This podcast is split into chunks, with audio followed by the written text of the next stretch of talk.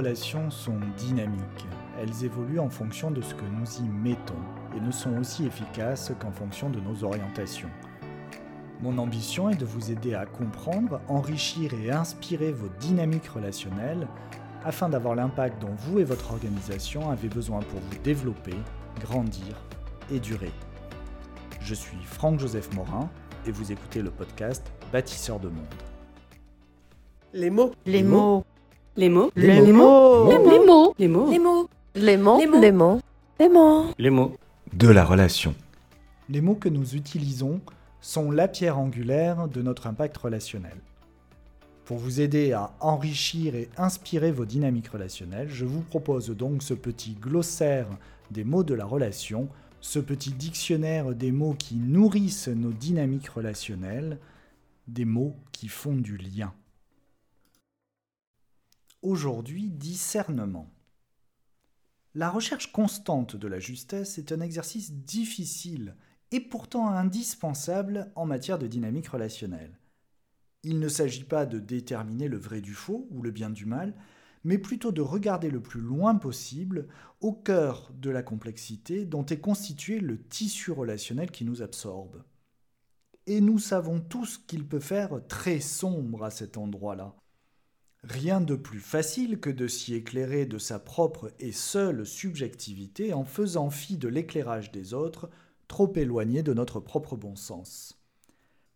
Faire acte de discernement et de perspicacité requiert de regarder le même endroit avec plusieurs paires de lunettes, sans pour autant perdre sa propre intégrité et son propre sens de la justesse. La juste distance, la juste énergie au juste endroit, la juste place, autant de repères ressentis qui nous permettent d'agir dans le flot de nos dynamiques relationnelles. Faire preuve de discernement, c'est éclairer, distinguer, séparer. C'est en fait nettoyer toutes les zones de confusion qui peuvent venir embrumer notre jugement, le rendre partial ou partiel, et ne pas nous donner la pleine vision d'une situation avant de prendre une décision.